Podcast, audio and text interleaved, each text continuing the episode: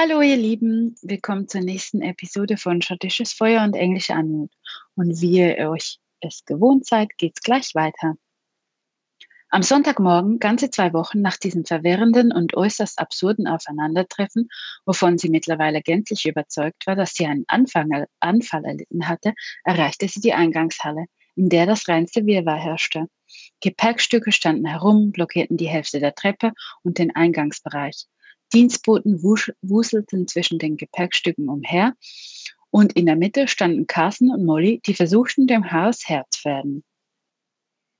Die große Doppelflügeltür stand sperrangelweit offen und Isabella konnte die reichlich ausgestattete Kutsche der De Warrens sehen.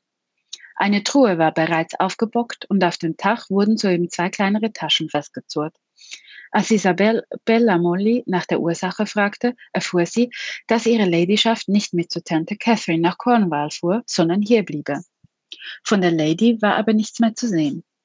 Isabella fragte sich, ob sie vielleicht auch krank geworden war, wie ihr Gatte. Molly hatte aber nie erwähnt, dass es eine ansteckende Krankheit war, die den Earl ans Bett fesselte. Einige Stunden später, als die Gepäckstücke wieder getrennt waren und die Lane Warren schon auf dem Weg nach Cornwall war, war Isabella auf dem Weg in Richtung Küche, als sie draußen im Hof ein bekanntes Gesicht entdeckte. Tina. Der Weg hatte sie also tatsächlich hierher geführt. Sie schnaubte, schnaubte ein wenig genervt, bannte sich einen Weg in die Küche und bereitete mit Emil, dem Koch, das Mittagessen zu. Wie sich später an diesem Tag herausstellte, war Dina eingestellt worden. Missmutig nahm sie dies zur Kenntnis und sah, wie Amelia die Aufgabe auf sich genommen hatte, Dina anzuarbeiten. Isabella vermied es allerdings tunlichst, ihnen in den Korridoren oder sonst irgendwo im Haus alleine über den Weg zu laufen. Aus diesem Grund hatte sie sich heute den blauen Salon im ersten Stock vorgenommen. Er gehörte zu den Zimmern, die der Earl des Hauses stets benutzt hatte, bevor er erkrankte. Sein Sohn gebrauchte im ersten Stock nur das große Arbeitszimmer und um einiges häufiger die Bibliothek. Lady de schien hingegen niemals auf dem ersten Stock zu verweilen. Also waren die restlichen Räume auf diesem Stock schon seit langer Zeit unbenutzt. Neben diesem Salon gab es noch zwei kleinere Arbeitszimmer, eines war immer verschlossen und noch ein Kaminzimmer. Der richtige Ort also, wenn man niemandem begegnen wollte. Den Salon hatte sie kräftig gelüftet, die Kissen zurechtgezupft, den Teppich ausgeklopft, die Fenster gereinigt und mit dem Staubwedel die Mödel abgewischt. Ebenso gründlich hatte sie die Gobelins entstaubt und mit ein paar Tropfen Rosenwasser beträufelt. Dies sorgte für einen angenehm frischen Duft, ohne dass der Salon täglich benutzt werden müsste. Stolz begutachtete sie ihr Werk. Sie schloss die Terrassentür und verließ den Salon mit besserer Laune als zuvor. Sie lief den Korridor entlang, um zur Dienstbotentreppe zu gelangen. Das Gemäuer des Hauses hatte an den äh, Außenwänden Nischen und Kuhlen, von denen aus man einen guten Blick über das Gelände hatte. Die kühle Brise kroch durch die Mauerritzen und der Wind sauste durch die Gänge. Es klang wie ein Flüstern. Sie lauschte den wispernden Lauten, die sie an Zuhause erinnerten. Beinahe blind folgte sie dem Gang, den Stimmen und war in Gedanken meilenweit von hier entfernt an einer Küste. Sie bog den nächsten Korridor ab und ohne Vorwarnung wurden ihre Hände gepackt und fremde starke Finger schlossen sich um ihre Taille. Rüde wurde sie an die Wand gedrückt und die eiskalten Steine der Mauer pressten sich in ihren Rücken. Die Person, die sie in die Nische gezogen hatte, lag halb im Schatten. Sie sah meeresfarbene Augen und blitzend weiße Zähne. Wohlan, meine wunderschöne Maid, wir wurden uns noch gar nicht vorgestellt. Nennt mich Rickard, ich bin der zweite Sohn des Earls. Er zwinkerte ihr mit einem solch entwaffnenden Lächeln zu, dass es Isabella für einen Moment die Sprache verschlug.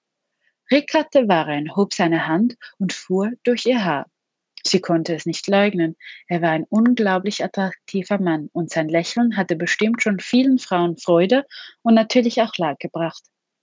Er war etwas kleiner als sein Bruder, aber auch er hatte muskulöse Arme und Schenkel, wie sie durch ihren Rock deutlich fühlen konnte. Rickard, donnerte es von der Seite. In der Mitte des Ganges stand Alexander de Varenne und schaute mit einem unnachgiebigen Blick auf die beiden hinunter. Er erschien größer als sonst und wirkte noch furchteinflößender. Rickard wandte sich halb von ihr ab und lächelte seinen Bruder an. Isabella fand das in Anbetracht der eisigen Stimmung, die nun herrschte, ziemlich mutig. Ach, mein lieber Bruder, Ich hatte die Absicht, dich zu suchen, doch dann wurde ich von diesem wunderschönen Geschöpf aufgehalten. Darauf drehte sich Rickard wieder Rose zu. Rose rümpfte die Nase und stieß ihn von sich.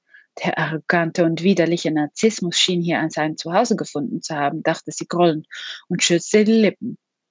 Waren denn hier alle so eigenartig? Doch bevor Rose etwas erwidern konnte, knurrte Alexander.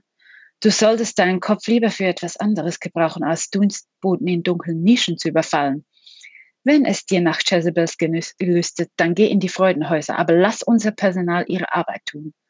Sein Blick streifte Rose und blieb dann an Ricard hängen. Ricard richtete sich auf. Sei nicht so verstockt, Bruder. Ich wollte sie mir nur ansehen. Du kannst einem auch jeden Spaß verderben. Besser du würdest die Freudenhäuser aufsuchen, sagte er herausfordernd. Alexanders Blick blieb unnachgiebig.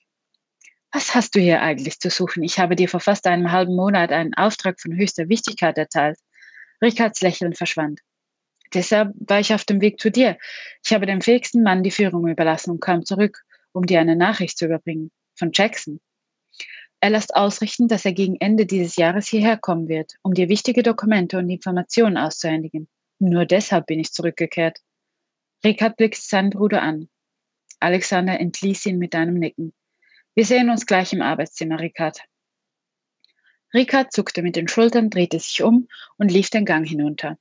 Isabella hatte absolut keine Lust, mit dem Engländer alleine zu sein und wollte sich gerade aus der Gefahrenzone bringen. Halt! Sie raffte ihren Rücken und drehte sich wieder zu ihm um. Sein Gesicht war ausdruckslos. Sie konnte nicht erkennen, was in seinem Kopf vorging. Mit zwei großen Schritten war er bei ihr, fasste ihr Ruhe in den Nacken, griff nach ihrem Haar. Isabella hielt verschreckten Atem an. Wollte er sie jetzt verprügeln? Er bog ihren Hals leicht nach hinten und küsste sie heiß auf ihren Mund. Sein Kuss war fordernder als jener in der Bibliothek. Er raubte Isabelle den Atem und sie stieß ein Keuchen aus. Wie konnte sie nur ein Kuss so aus der Fassung bringen? Ihr fast den Verstand rauben. Sie hatte schon Küsse bekommen, früher als ihre Eltern noch lebten und Feste und Bälle veranstaltet hatten. Dort hatte sie ab und an einen jungen Gentleman gefunden, der mit ihr die Kunst des Küssens erprobte. Doch keiner dieser Küsse hatte sie jemals so aus der Bahn geworfen und sie in diesen schwächelnden Zustand versetzt. Diese Küsse waren unschuldig gewesen und das konnte sie bei diesem nicht behaupten. Ohne dass sie es bewusst wollte, hob sie ihre linke Hand und fuhr durch sein Haar. Es war so weich.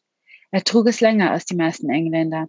Seine Haut war leicht gebräunt er musste die meiste Zeit des Tages draußen in der Natur verbringen.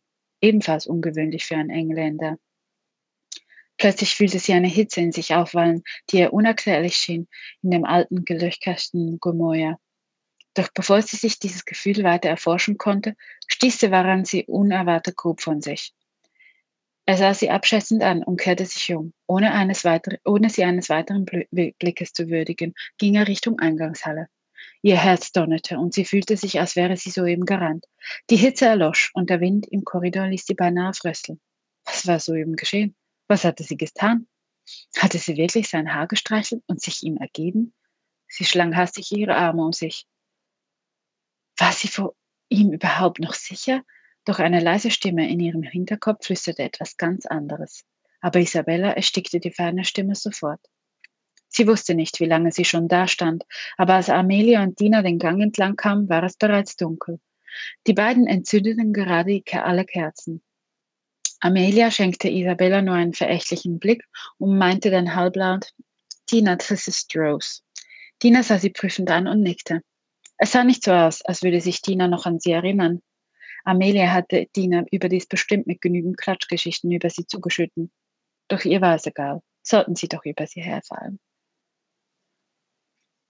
Die Sommermonate waren ruhig. Im Juni und im Juli hatten sich die meisten Bediensteten darauf konzentriert, den Frühjahrsputz im gesamten Haus zu organisieren. Lord Blackheath hatte danach den meisten Hausangestellten erlaubt, nach Hause zu gehen. Molly hatte sich schon die ganze Zeit darauf gefreut, ihre Schwester in Nottinghamshire zu besuchen können. Sie war völlig aus dem Häuschen, als es endlich soweit war. Schlussendlich waren nur noch Rose und Carsten da, die sich um das Haus kümmerten und um die de Varens. Emil kam einmal einen Tag zu ihnen hinauf, um das Essen zuzubereiten, damit die Herrschaften auch gut verpflegt waren. Als sie ihm wieder einmal in der Küche zur Hand gegangen war, hatte Emil seine Geschichte erzählt. Der Earlerbe hatte ihm ein Stück Land zur Verpachtung gegeben, damit er und seine Familie sich ein Haus bauen konnten und um die Felder zu bestellen. Emils Frau und deren Schwester übernahmen diese Arbeit sehr gerne, hatte er Emil erzählt, und er war äußerst dankbar, dass der junge Earl so gutmütig gewesen war. Gutmütig, hatte sich Rose dabei gedacht. Bis jetzt hatte sie nur eine rohe, hochwohlgeborene und arrogante Seite an ihm kennengelernt. Dass er allerdings ein so feines Auge zu seinen Untertanen hatte, war ihr neu. Molly hatte ihr erzählt, dass wenn Emil kein Land bekommen hätte, seine Familie wohl verhungert wäre. Mittlerweile erfreuten sie sich aber bester Gesundheit und seine Frau erwartete das dritte Kind. Konnte es sein, dass sie bis jetzt nur eine kleine Facette von ihm kennengelernt hatte? Sie erinnerte sich daran, wie zärtlich er an ihrer Wange äh, entlang gestrichen hatte. Bei diesem Gedanken berührte sie automatisch dieselbe Stelle. Sie spürte ein Kribbeln von ihrem Bauch hinauf bis zu ihren Brustspitzen. Verlegen schüttelte Isabella sich und ging weiter ihrer Arbeit nach. Zwei Augen folgten ihr. Alexander stand an der Balustrade und rieb sich seine Schläfen. Seit er sie in den Armen seines Bruders gesehen hatte, hatte er so gut es ging vermieden, ihr über den Weg zu laufen. Dafür ertappte er sich immer wieder dabei, wie er ihr heimlich nachsah oder seine Augen suchend umherschweifen ließ, wenn er durch die Korridore ging. Seine Gedanken wanderten immer wieder zu dieser einen Situation zurück. Am liebsten hätte er seinen Bruder eine verpasst, so dass er zu Boden gegangen wäre. In diesem Moment hatte sich ein wildes Tier in ihm geregt, das schrie, Nein, ich will sie für mich haben. Das war ihm vollkommen unvertraut. Er war immer ein eiskalter Stratege gewesen, plante jeden Schachzug im Voraus. Alles verlief nach seinem gut strukturierten Plan. Gefühle ließ er sich nie in die Quere kommen. Er konnte sie kontrollieren, oder besser gesagt, hatte er bezahlt und dafür Erleichterung erhalten. Jedenfalls hatte er das gedacht, aber bei diesem Geschöpf war es etwas anderes. Jedes Mal brachte sie ihn aus der Verfassung. Wenn er nur in ihre Augen starrte und dann diesen unbändigen Blick in ihnen sah, konnte er kaum widerstehen. Warum in Gottes Namen hatte sich in diesem, seinem Kopf dieses Weibsbild eingebrannt? Das anfängliche Necken wurde mehr und mehr zu einem Zwang. Fast in jeder freien Minute durchzuckten Bilder von ihren zwei Küssen seine Gedanken. Er wollte ihre zuckersüßen Lippen auf seinem Körper fühlen, ihr nach Rosen duftendes Haar in den Händen halten, um sich an deren Duft zu berauschen und schlussendlich in ihr zu vergraben. Denn dort, so schien es ihm, war der einzige Ort, an dem er Erlösung finden würde. Gedanken, in denen sie sich zu einem anderen Mann oder gar seinem Bruder in die Laken legte, verfluchte er. Sie hatte ihm gesagt, dass sie nicht eines dieser Mädchen sei, doch sie konnte unmöglich leugnen, dass ihr diese heimlichen Küsse gefallen hatten. Mit schier unbändigem Willen redete er sich ein, dass er sich dieses Verlangen nach ihr nur einbildete. Er hatte sich nach dem Vorgang im Korridor geschworen, dass er sie nicht weiter aus der Fassung bringen würde. Er fluchte leise vor sich hin. Zum Teufel mit ihr. Am besten sollte sie doch das Bett mit seinem Bruder teilen, dann wäre es für ihn mit der Anziehung vorbei. Er würde nicht eine Frau besteigen, die schon seinen Bruder geritten hatte. Er hörte Röcke rascheln und drehte sich um. Vor ihm stand seine Stiefmutter, hochmütig und doch tödlich schön, wie immer, dachte er sich. Er machte eine Verbeugung und nahm ihre dargebotene Hand. Mutter, welch eine Ehre. Was führt euch in die Flure? Sie blickte ihn ruhig an und erwiderte, Bonjour, Alexander. N'est-ce pas bon? Ihr könnt ruhig sagen, wenn ich euch im Weg bin.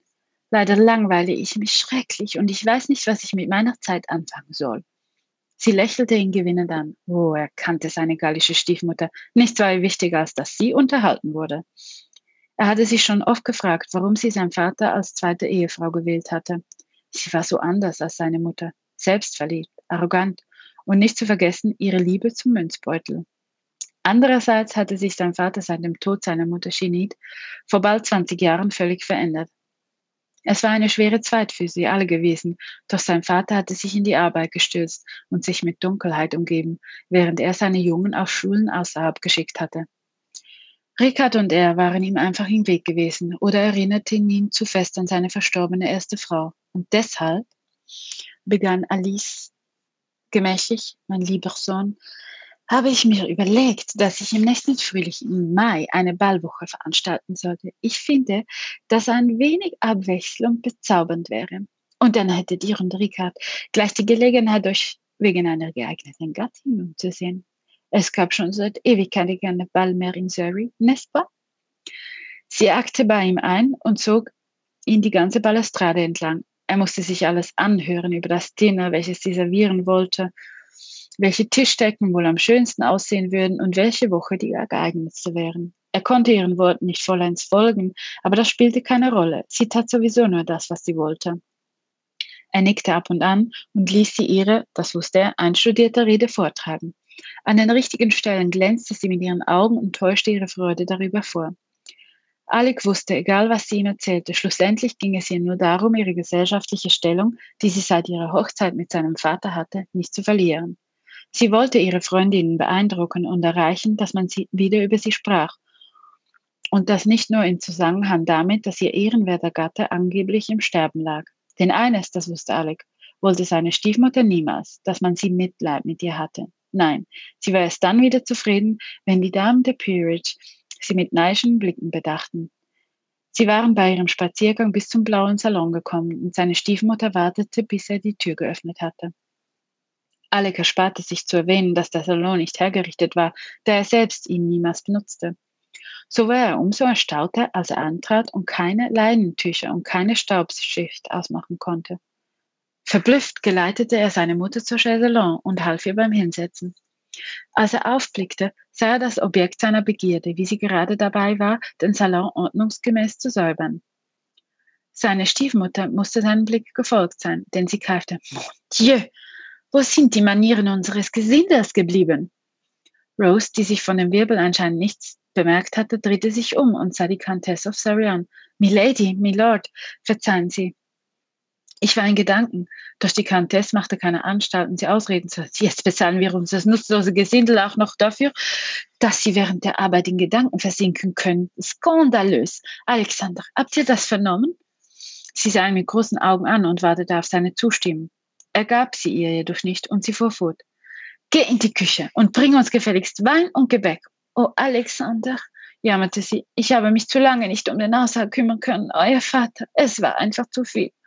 Doch nun versuche ich meine Tätigkeit als Herrin des Hauses wieder aufzunehmen, sagte sie dramatisch und Alex sah, wie die Dienstbotin aus dem Salon schlüpfte. Er war wütend, wütend auf seine Stiefmutter, dass sie sich so unmöglich verhielt und wütend auf sich selbst, weil er ihr keinen Einhalt gebot. Doch sie war eine Frau, ein zartes Gemüt und zudem die Countess des Hauses und die zweite Frau seines Vaters. Er kannte sie schon seit er 15 war und er wusste ganz genau, dass sie ein listiges kleines Biest war. Obwohl sie nur drei Jahre älter war als er, hatten sie ganz andere Ansichten und Wertvorstellungen.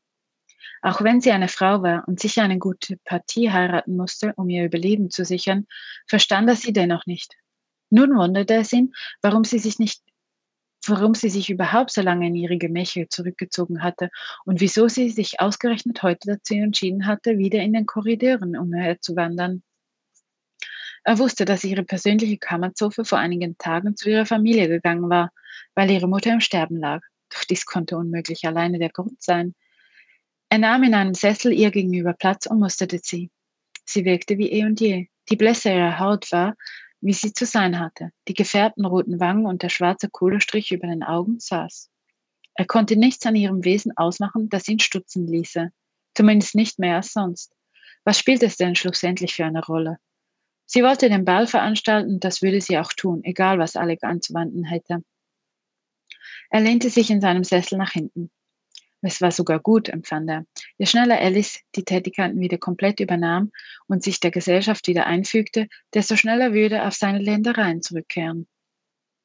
Natürlich würde sie die Geschäftsbücher nicht verwalten, aber dafür könnte er einen Verwalter einsetzen. Oder vielleicht würde auch Ian Larrabee diese Arbeit übernehmen. Immerhin arbeitete er schon jahrelang für die Deverenz.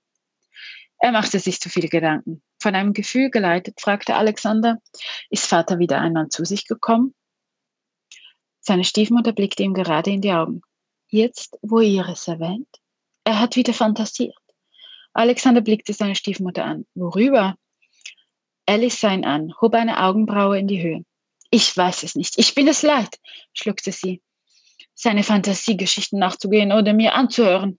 Es schmerzt mich zutiefst. Sie betupfte sich theatralisch mit einem gewissen Tüchlein, weißen Tüchlein, welches sie aus ihrem Ärmelaufschlag gezogen hatte, die Augen ab. Alexander versuchte keine Miene zu verziehen bei ihrem gekonnt aufgeführten Theaterstück.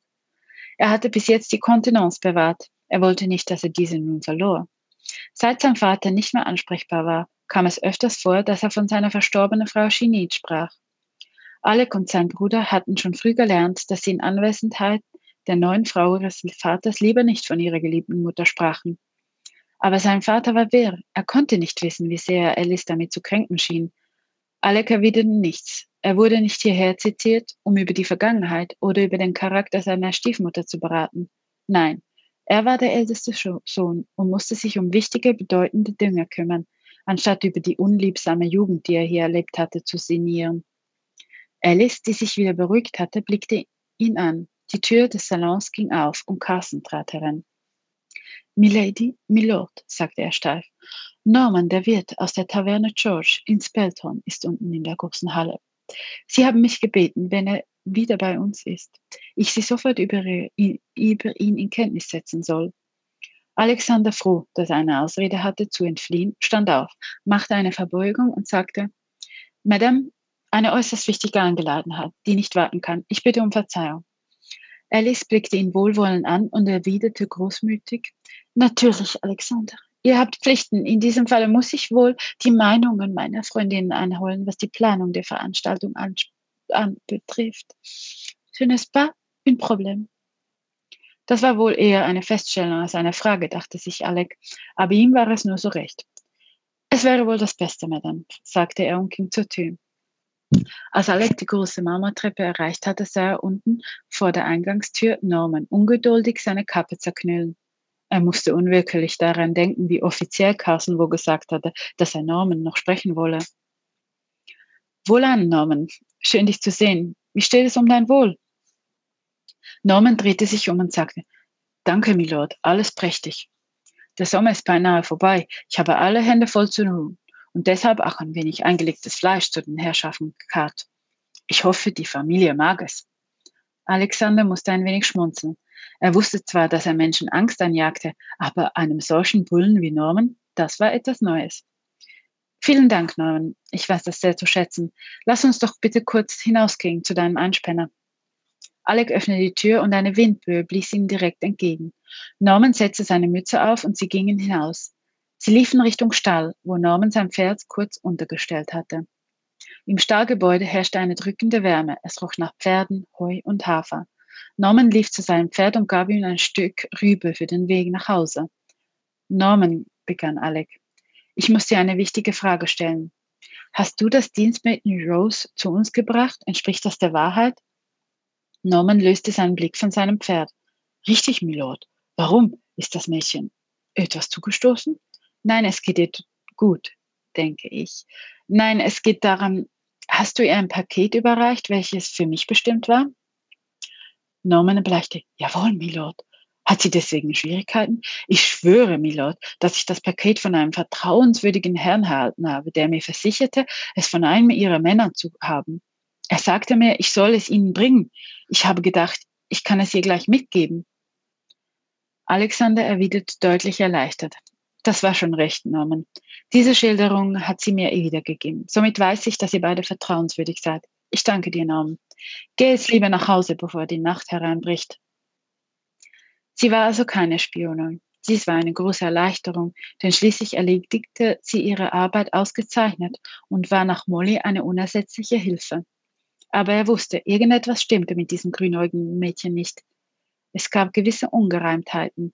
Seit wann konnten Dienstmägde lesen? Hatte sie es sich im Selbststudium beigebracht? Und seit wann drückten sich Hausangestellte so förmlich aus? Ach, verdammt. Er sollte endlich seine Lust und Gier befriedigen, damit er seine Gedanken nicht mehr mit ihr füllte. Alexander verließ den Stall, nahm eine Laterne mit und ging wieder Richtung Haus. Er musste endlich aufhören, jeden zweiten Gedanken mit ihr zu verschwenden. Er hatte weiß Gott Wichtigeres zu tun. Er entschied sich kurzfristig durch die Gartenanlage zu gehen und einen Blick in den Garten seiner Mutter Genie zu werfen. Er war schon seit einer Ewigkeit nicht mehr in ihrem Garten gewesen. Es dunkelte langsam und Alec hielt die Lampe nach vorne. Es erinnerte, er erinnerte sich noch lebhaft an das letzte Mal, als er ihn in voller Pracht gesehen hatte. Er hatte seinem Vater zugesehen, wie er den ganzen Garten bis auf die letzte Blume zerschlug. Nach diesem Erlebnis hatte er den Garten nicht mehr betreten können, und als seine neue Stiefmutter hier einzog, wurde der Garten abgesperrt. Nun, da fast zwei Jahrzehnte verstrichen waren, fühlte er sich stark genug, den Anblick der Überreste des geliebten Gartens zu ertragen.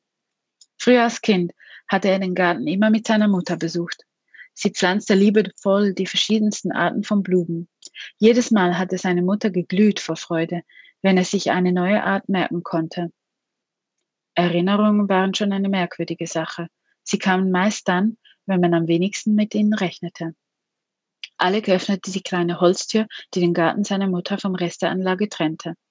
Er ging drei Stufen hinunter und war vollkommen verblüfft. Er konnte seinen Augen nicht trauen.